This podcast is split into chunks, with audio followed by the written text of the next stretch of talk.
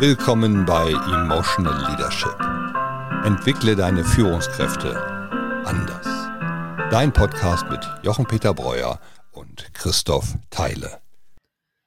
Ja, lieber Christoph, Folge 13 haben wir gerade abgeschlossen und äh, ich würde jedem Zuhörer, jeder Zuhörerin empfehlen, erstmal diese Folge 13 auch sich anzuhören, weil hier in der Folge 14 werden wir sehr viel darauf Bezug nehmen.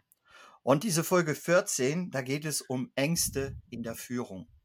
Und das ist ein ganz spannendes Thema, weil wir ja auch in einer Zeit der Ängste leben. Und wie geht man mit der Angst um, mit der eigenen Angst und der Angst auch der Mitarbeitenden in Unternehmen?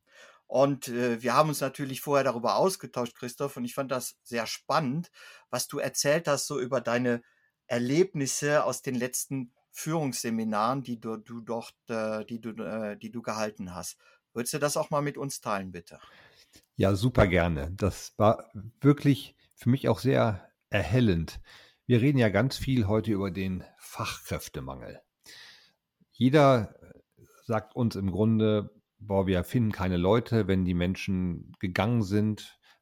Häufig sind sie halt auch gegangen, weil ihnen vielleicht keine Optionen aufgezeigt wurden oder sie sehen andere Möglichkeiten oder sie sehen woanders, kann ich mehr Freizeit haben, muss nicht mehr so lange arbeiten, sehen wir im Service überall, dass die ganzen Leute verloren gegangen sind. Und das haben wir in unseren Businessbereichen im Grunde genauso, gerade in diesen, wirklich in diesen Fachpositionen, wo wir sagen, da brauchen wir wirklich Experten in ihren Gebieten. Und jetzt haben wir über das Thema gesprochen, wie führt man eigentlich diese Menschen mit, dem, mit der Sorge, wenn ich jetzt hier zu hart agiere, dann gehen die mir nachher verloren und dann kündigen, weil die sich nicht mehr wohlfühlen. Und das ist natürlich eine Situation, wo wir in der Führungssituation echte Probleme haben. Wenn ich das Gefühl habe, darf ich jetzt was sagen? Was passiert, wenn ich jetzt was sage? Nachher sind dann meine Mitarbeiter nicht mehr bei mir. Und ich weiß nicht, ob unsere Hörer das schon gehört haben, aber wir reden ja viel über die Generation und es gibt einen neuen Begriff in der, mit den Generationen und die Millennials haben einen neuen Beinamen bekommen und das sind die Snowflakes. Und die Schneeflocken. Die Schneeflocken, genau. Und okay. das finde ich ein ganz spannendes Bild, weil auf der einen Seite wird es auch so ein bisschen als Beleidigung empfunden. Als Schneeflocke bezeichnet zu werden, ist natürlich etwas sehr, sehr Leichtes, Fragiles, das geht ganz schnell kaputt. Auf der anderen Seite ist es etwas Einzigartiges, denn es gibt keine zwei Schneeflocken, die gleich sind. Und diese, dieses Schneeflockenbild zeigt aber ganz genau, wo das Problem liegt. Wie soll ich eine Schneeflocke eigentlich anfassen?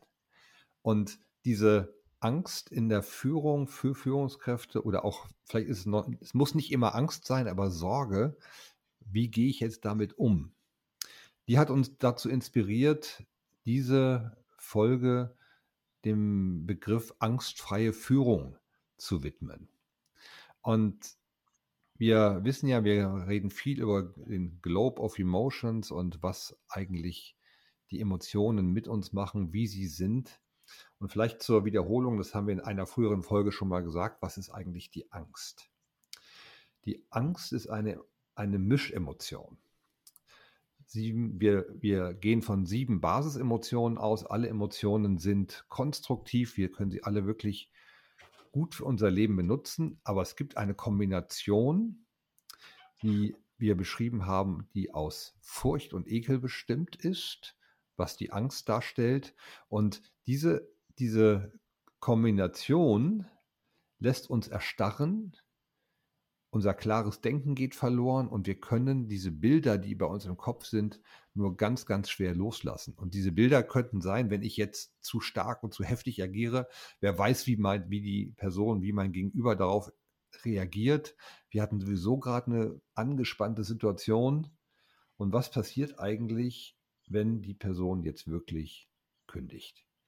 Und dieses, wenn die Angst da ist und ich sowieso nicht gut beweglich bin in meinem Emotionenkonzept und wir reden viel über emotionale Souveränität und wenn das komplett verloren geht und ich weiß gar nicht, wie ich agieren soll und mein Verhalten wird vielleicht auch hölzern und ich mir fehlen einfach diese Möglichkeiten, dann sage ich lieber nichts, als dass ich etwas sage. Dann ist das Ergebnis natürlich, dass ich alles mir auflade. Und das Ergebnis wird dann sein, jetzt habe ich eine Aufgabe, die ich eigentlich meinem Mitarbeiter, Mitarbeiterin geben würde. Ich, ich ahne aber schon, wie die Reaktion sein wird. Na gut, dann mache ich es dann doch lieber selbst. Und damit ziehe ich dann wieder die ganzen Delegationen zurück. Und das hat ganz viele Wirkungen auf mein Führungsverhalten und auf mein, auch meine Wirkung als Führungskraft im Team.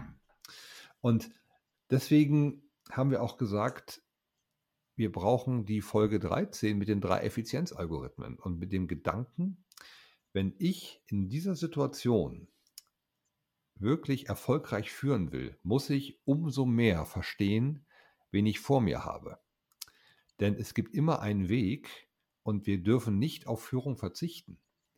Das heißt, wir dürfen nicht darauf verzichten, die Menschen weiterzuentwickeln durch anspruchsvolle Aufgaben oder sie auch zu fordern oder auch mitzunehmen und sagen, okay, ich brauche jetzt auch deine, deine Energie und deinen Einsatz, auch wenn es mal länger dauert. Und ich würde deswegen mal dir die Frage stellen, wenn du auf die drei Effizienzalgorithmen schaust, was macht denn den einzelnen Farben die größten Sorgen? Also ich möchte dem erstmal vorausschicken, wir erleben natürlich gerade eine extreme Situation, ja, wo wirklich die Welt aus den Fugen gerät. Und äh, ob das ist jetzt nicht von Farben abhängig, sondern ich denke mal, jeder von uns und jeder Mensch macht sich Sorgen und hat irgendwie seine Anhaltspunkte verloren. Äh, was jetzt wichtig ist, auch darin äh, einen klaren Kopf zu behalten, ist genau, ein Bewusstsein zu schaffen für meine eigenen Ängste. Was macht mir eigentlich Angst in dieser Situation und was macht vielleicht Mitarbeitenden, die ich führen soll, Angst? Und das hängt natürlich auch wieder sehr stark, die Reaktion hängt sehr stark davon ab, welchem Effizienzalgorithmus ich favorisiere oder welcher, das ist ja nicht bewusst, sondern unbewusst, ne, welcher Effizienzalgorithmus ist ja äh, in der angeborenen Persönlichkeitsstruktur. Und äh, ich äh, muss also irgendwie erkennen können, warum wird jemand so agieren oder reagieren und welches ist der Angstauslöser? Und das, äh, du hast eben sehr schön mal in dem, wir hatten in dem, in der Folge 13 ja mal besprochen, dass zum Beispiel der Blaudominante sich gerne zurückzieht, wenn er irgendwie etwas über etwas nachdenken will und er eher lieber das alleine macht. Ja, das ist zum Beispiel ein gutes Zeichen oder Anzeichen zu erkennen, okay, der funktioniert eher nach dem blau-dominanten Algorithmus. Aber äh, um das jetzt mal die Frage zu beantworten, gucken wir uns doch mal an, welche Farbe eigentlich welche Ängste äh, vermeiden will. Ja, weil es geht ja darum, wir wollen ja im Prinzip immer glücklich sein oder das zu tun, was wir gerne tun. Und deswegen schaue ich natürlich auch äh, immer dass etwas nicht passiert, wovor ich große Angst habe. Und im, Blau, im blauen Algorithmus, Effizienzalgorithmus, ist das ganz klar das Chaos. Das heißt, mein Talent ist ja, die Zukunft in den Griff zu bekommen, indem ich klare Prozesse einziehe, die ich dann ablaufen lasse. So. Wenn ich in einer Welt lebe, die aus den Fugen gerät, wo meine Anhaltspunkte, nach denen ich handeln konnte, äh, überhaupt nicht mehr sichtbar sind oder äh, nicht mehr verwertbar sind, dann habe ich eine Angst, die bei mir ein bestimmtes Verhalten auslöst. Ja. Und was ich dann möchte, ist wieder Struktur. Das heißt, blaudominante Menschen werden so schnell wie möglich versuchen, trotz dieses Chaos oder das Chaos, ich, das ist zwar ein Widerspruch, ich finde das ein sehr schön, schönes, äh, schönes Bild auch, das Chaos in den Griff zu bekommen. Ja, mhm. also, äh, ne, und äh, das, daran äh, kann man dann auch bei sich selbst erkennen, was, was ist eigentlich jetzt mein größtes Anliegen. Ich möchte, dass es wieder vorhersehbar wird, dass Dinge vorhersehbar werden. Wann mein Lieferant liefert, wann ich den Rohstoff bekomme, wie ich an äh, gute Leute komme, wie ich Leute äh, motivieren kann, die gute Welt, so wie ich sie kannte. Ja, das ist blau dominant. Rot dominant ist die größte Angst des Rotdominanten ist im Prinzip Stillstand. Wenn nichts mehr passiert. So, jetzt könnte man natürlich sagen, oh, ist ja toll für Rotdominante, diese Welt, es steht überhaupt nichts mehr still, alles geht durcheinander, ist ja toll für Rotdominante. das stimmt, aber das Effizienzgefühl des Rotdominanten kommt trotzdem durcheinander, weil er kann auf einmal nicht mehr flexibel auf Unvorhergesehenes reagieren, weil das Unvorhergesehene so dominant wird, dass er darin gefangen ist. Also er hat, in, er lebt im Prinzip einen Stillstand, er kommt nicht vorwärts, weil eben ganz bestimmte Grundprinzipien oder Rohstoffe oder Mitarbeiter äh, nicht verfügbar sind. Und daraus ergibt sich dann bei ihm ein bestimmtes Verhalten. Da kommen wir dann gleich drauf zu sprechen. Und beim Gründominanten, was ist die größte Angst des Gründominanten, lieber Christoph?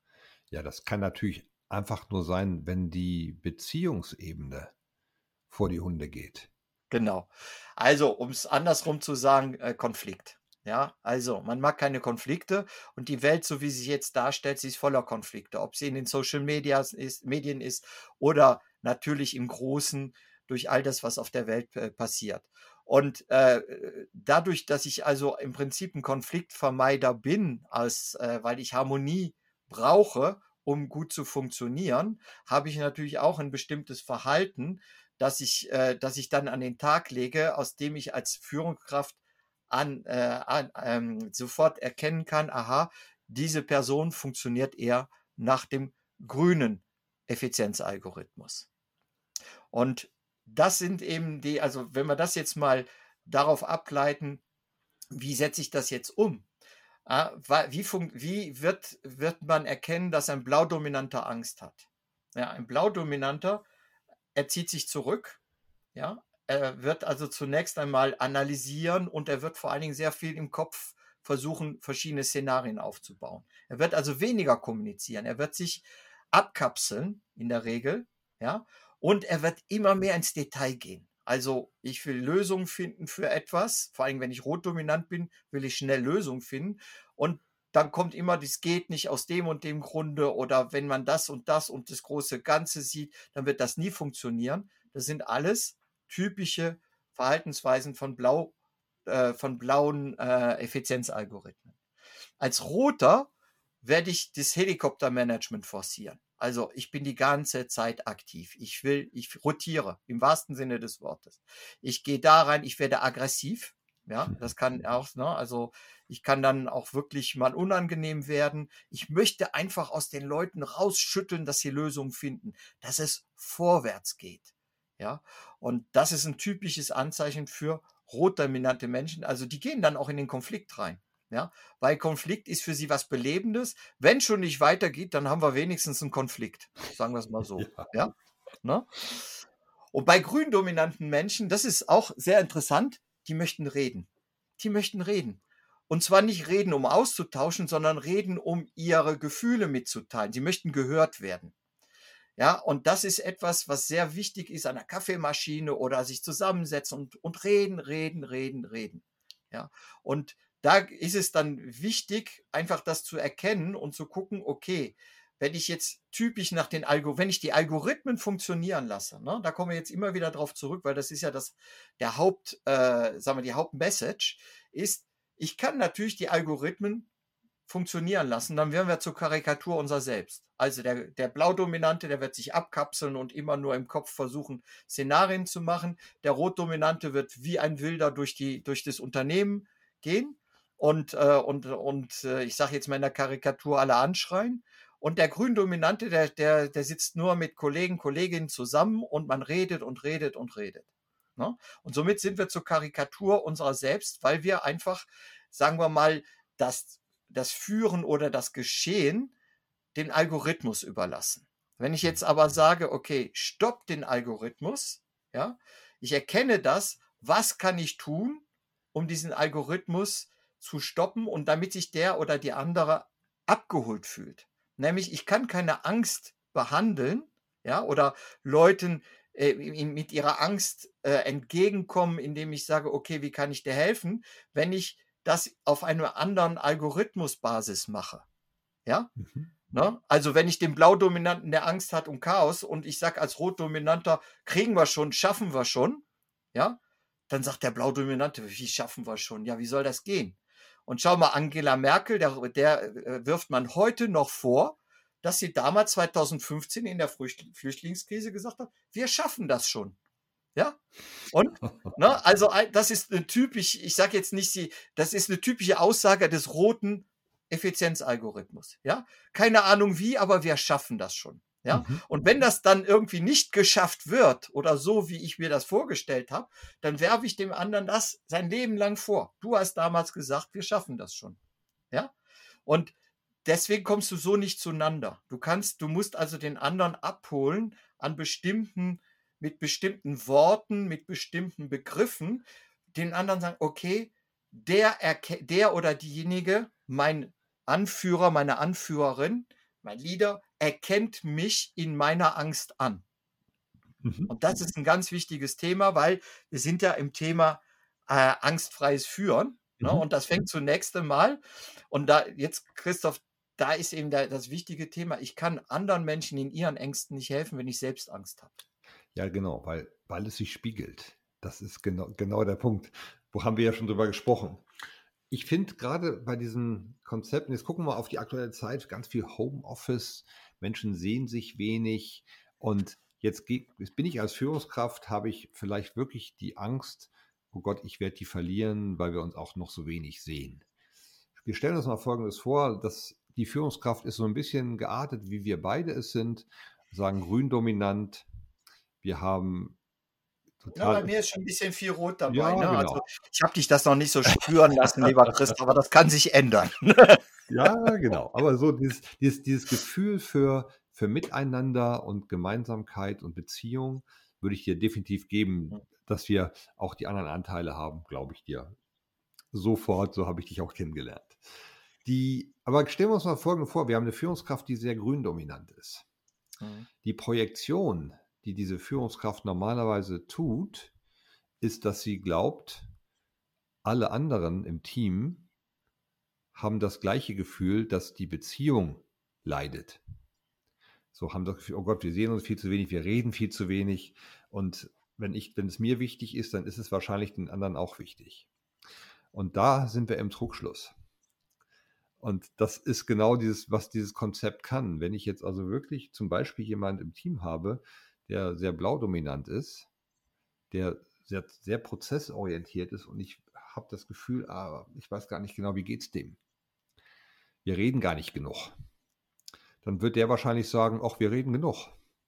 Alles wunderbar. Ich bin jetzt, ich bin hier an meinem Rechner zu Hause, alles wunderbar. Ich habe meine Strukturen, ich habe meine Prozesse, das läuft alles wunderbar und ähm, ich habe endlich auch mal die Zeit und werde nicht andauernd gestört was vorher immer der Fall war im Büro, da kamen immer andauernd Leute rein haben, und haben genervt und ich kam überhaupt nicht dazu, das ordentlich und in Ruhe zu tun.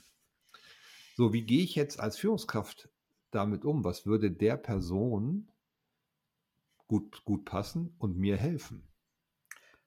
Also, dazu zunächst einmal Step, Step One, also der erste Schritt ist eben nicht der anderen zu helfen, sondern sich selbstbewusst zu werden. Genau wie du das sehr schön gesagt hast. Du hast es jetzt beschrieben, aber wenn ich mir dessen nicht bewusst bin, dass ich in den anderen rein projiziere, ich habe Angst und weil ich Angst habe, möchte ich reden. Also denke ich, die anderen wollen auch reden. Ja? Ne? genau. So, also ist, bevor ich überhaupt diese Situation als Führungskraft behandeln kann, muss ich mich selbst wirklich besser kennen und wahrnehmen. Ja, und äh, sonst kommen wir nämlich in die Self-Fulfilling Prophecy. Mhm. Ja, und äh, weil ich einfach von mir auf andere schließe. So. Und da gibt es, in, da sollte man in vier Schritten einfach erstmal in sich gehen. Mit, mit einem, mit, das kann am Computer sein. Ich sage immer, macht's handschriftlich, nehmt euch äh, ein paar Zettel und schreibt euch auf erstmal, was ist die Situation, die mir Angst macht. Ja, und beschreibt die so genau wie möglich. Diese Situation, muss faktenorientiert sein. Also ich sage jetzt mal blau, ja, also nicht emotional, sondern einfach, okay, die Situation, die ich jetzt gerade empfinde, das ist das und das und das und das schreibe ich auf. So. Dann als zweiten Schritt sage ich, okay, welche Emotion habe ich denn, ja, die diese Situation in mir auslöst? Ja? Jetzt kommt da Angst. Ja gut, aber du hast ja auch sehr schön in einem anderen Podcast mal beschrieben, äh, Furcht ist ja eine Emotion, die wir brauchen zum Überleben. Mhm. Ja, und, äh, und äh, Angst ist ja übersteigernde, übersteigerte Furcht. Ja, also habe ich da ganz viele Zwischenschritte. Ja, was macht mir Angst? Ja, und einfach mal reingehen in dieses, in diese Gefühle der Emotionen, die da sind. Ja, auch in das, in zum Beispiel in das Körpergefühl. Mensch, ich habe Magendrücken. Mensch, äh, mir tut der Kopfschmerz weh. Ich habe der Nacken ist angespannt. Auch mal in das Körpergefühl zu gehen, weil der Körper gibt mir sehr, sehr viel ähm, äh, Aufschluss über meine Emotionen.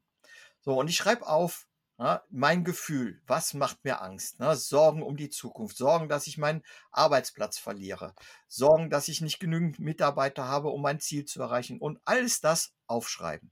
Ja? So, und da sind wir, haben wir also die, das Emotionale abgeschlossen. Und jetzt kommt es hin zum, was brauche ich denn? Was brauche ich denn, damit ich weniger Angst habe?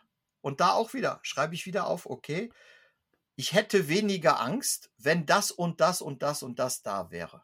Ja, auch da wieder möglichst lange das Ganze aufschreiben, auch nicht nur fünf Minuten, sondern das kann manchmal auch äh, mehrere Stunden oder sogar über eine Woche gehen. Ja, und dann, äh, dann ist man sehr erstaunt zu merken, Mensch, da ist ja viel mehr, als ich eingangs dachte. Und dann geht es im vierten Schritt zu sagen, okay, jetzt gucke ich mir das alles an, die Situation, die Emotionen, die daraus bei mir entstehen, was ich eigentlich brauche, was und jetzt als vierter Schritt aus dem, was ich brauche, was realistischerweise, was könnte ich denn jetzt umsetzen oder was könnte ich bekommen, damit ich weniger Angst habe. Mhm. So, und wenn ich das, das klingt natürlich jetzt in unserer rotdominanten Zeit, wo alles schnell gehen muss, oh Gott, ja, ist ja aufwendig und so weiter. Aber leider, leider, leider ist es nicht möglich, anders eine innere Klarheit zu schaffen. Nämlich, wenn ich diese innere Klarheit in mir selbst habe, dann kann ich auch sehr rational, klingt jetzt komisch, aber ich kann rational meine Angst mit anderen teilen. Das heißt, ich teile sie nicht emotional als emotionalen Virus, sondern ich bin klar in mir selbst, was mir Angst macht, kann das gut beschreiben und alleine dadurch, und das jetzt unabhängig von den Effizienzalgorithmen, kann ich anderen Menschen schon eine gewisse Ruhe vermitteln. Ja, je, das heißt, je stärker ich mir im Klaren bin über meine Angst und was sie verursacht und was ich dagegen tun könnte, ja, äh, da, umso besser kann ich dann auch auf andere als Führungskraft zum Beispiel zugehen und die anderen dort abholen. Weil nur dann habe ich, da haben wir ja auch einen Podcast drüber gemacht über Empathie, habe ich die nötige Empathie, auch mich einzufühlen in andere. Nämlich, wenn ich selbst Angst habe und die mir nicht klar ist, woher das kommt und das alles in meinem Kopf rumschwirrt, dann versuche ich vom anderen immer nur diesen Energizer zu erhalten. Mensch, Christoph, nimm mir meine Angst. Du wirst mir meine Angst. Ah, jetzt lächelt er, das ist toll. Das nimmt mir meine Angst. Kannst du nicht noch ein bisschen mehr lächeln, Christoph? Damit habe ich das Gefühl, dass die Welt doch besser ist, als ich sie fühle. Ja? Ja, das ist, genau, du hast das eben schön beschrieben. Wenn ich an das Beispiel zurückdenke, was ich gerade ja mal aufgemacht habe, wo ich sage, ich bin, es ist, wir haben eine grün dominante Führungskraft und hat Mitarbeiter im, im Homeoffice.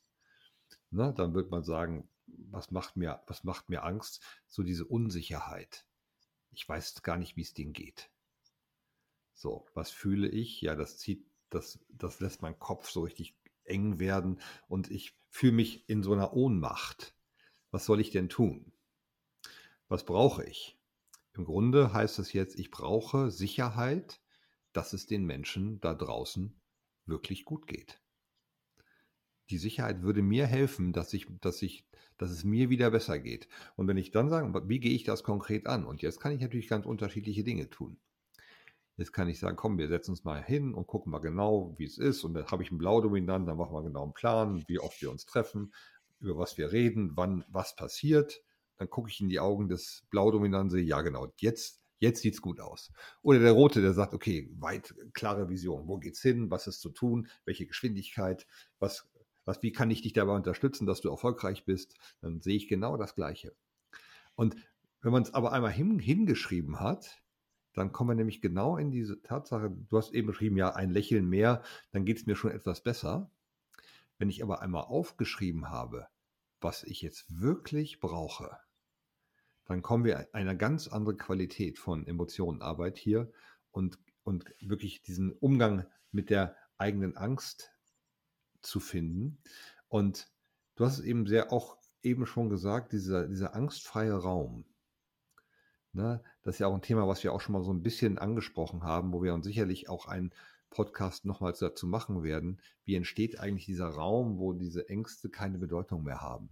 Im Team, in, im Unternehmen und was man dort tun kann. Ja, da geht es um psychologische Sicherheit und das ist ja eines, das angstfreie Unternehmen ist ja eines der großen Themen unserer Zeit. Und da kommen wir auch so langsam hin. Also ich habe sehr viele Kunden, wo das langsam wirk äh, Wirklichkeit wird.